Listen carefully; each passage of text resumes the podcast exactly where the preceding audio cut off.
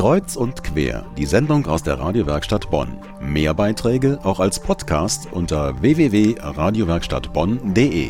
Wir reden über das Kirchensterben in Deutschland. Bei uns zu Gast im Studio ist Martin Bredenbeck. Er ist Kunsthistoriker und promoviert zum Thema, was mit diesen Kirchen passiert, wenn sie nicht mehr evangelisch oder katholisch sind. Herr Bredenbeck, einen schönen guten Abend. Guten Abend. Im Magazin der Zeit war letztens eine Deutschlandkarte zum Thema Kirchensterben abgebildet und da hieß es, dass in den letzten fünf Jahren 99 Kirchen in ganz Deutschland geschlossen wurden. Besonders das Ruhrgebiet trifft es hart. Bei mir, da stellen sich die Nackenhaare auf, wenn ich dann nachdenke, dass dann aus dem Altar auf einmal so eine Cocktailbar wird oder ein Euro Ware darüber geschoben wird. Ähm, kann man aus einer Kirche alles machen? Da haben die entsprechenden Stellen zum Glück äh, vorgebaut. Also im Kirchenrecht ist das eindeutig geregelt, was daraus werden darf. Man darf beispielsweise keine unwürdige Nachnutzung für ein Kirchengebäude und auch keine profane Nachnutzung für Teile der Ausstattung wie den Altar machen. Und was passiert mit diesen Sachen dann? Wo kommt die hin? Im Idealfall wird der Altar entweiht und beerdigt kunsthistorisch würde man sich freuen, wenn er aufgehoben wird und vielleicht ins Museum kommt. Aber haben Sie jetzt in Ihrer Arbeit so als Kunsthistoriker schon mal erlebt, dass was ganz Abgefahrenes mit dem Altar passiert, als dass da irgendwie eine Tischtennisplatte draus gemacht wurde oder sowas? Es ist tatsächlich ähm, schon mal so etwas passiert, und zwar im Bistum Essen. Da ist ein Altar aus einer abgebrochenen Kirche in Gelsenkirchen wohl bei eBay aufgetaucht. Das hat dann aber glücklicherweise in dem konkreten Fall ein Steinmetz gekauft, soweit ich das weiß. Also es ist dann von einem Künstler weiter benutzt worden und es ist nicht Tischtennisplatte geworden. Sie machen in Ihrer Arbeit als Kunsthistoriker, sind Sie jetzt, was dieses Thema angeht, nicht einfach nur mit Büchern beschäftigt oder mit der Interpretation von Wandgemälden. Sie haben ja auch mit, äh, mit Menschen zu tun. Also für mich ist ganz wichtig, die Gebäude, um die es geht, mir persönlich anzugucken, die in Augenschein zu nehmen.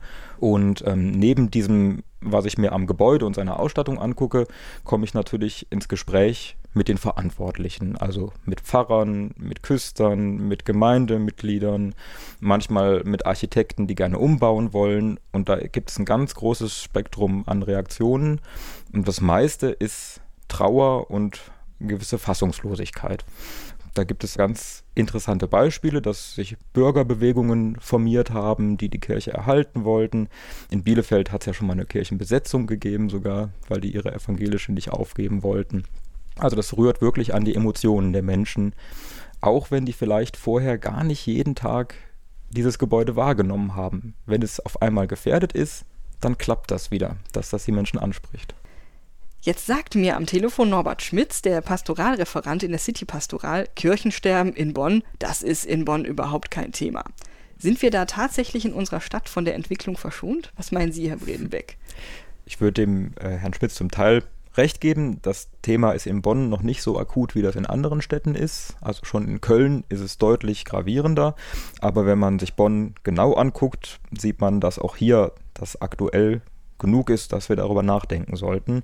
Konkretes Beispiel ist in der Altstadt die äh, Mariengemeinde mit der schönen neugotischen äh, Marienkirche, die in der Nachkriegszeit ja zwei Kinder bekommen hat, sozusagen St. Helena und St. Franziskus. St. Franziskus ist Georgstraße, Ecke Adolfstraße und St. Helena ist an der Bornheimer Straße. Beide sehr nah. Man kann äh, die Marienkirche fast sehen von da aus.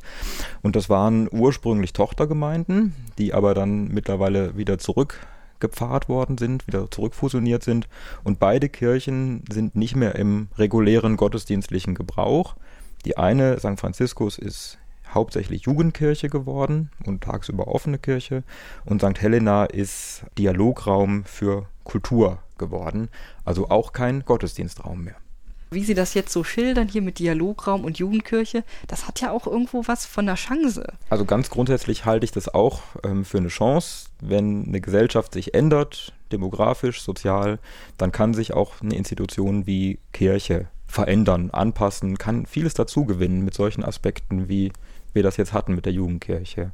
Aber Sterben von Kirchen beginnt immer dann, wenn man ähm, die Sachen nicht selber in die Hand nimmt und wenn man die Verantwortung abgibt. Und in diese Richtung kann es leicht entgleisen. Da sollte man gut aufpassen.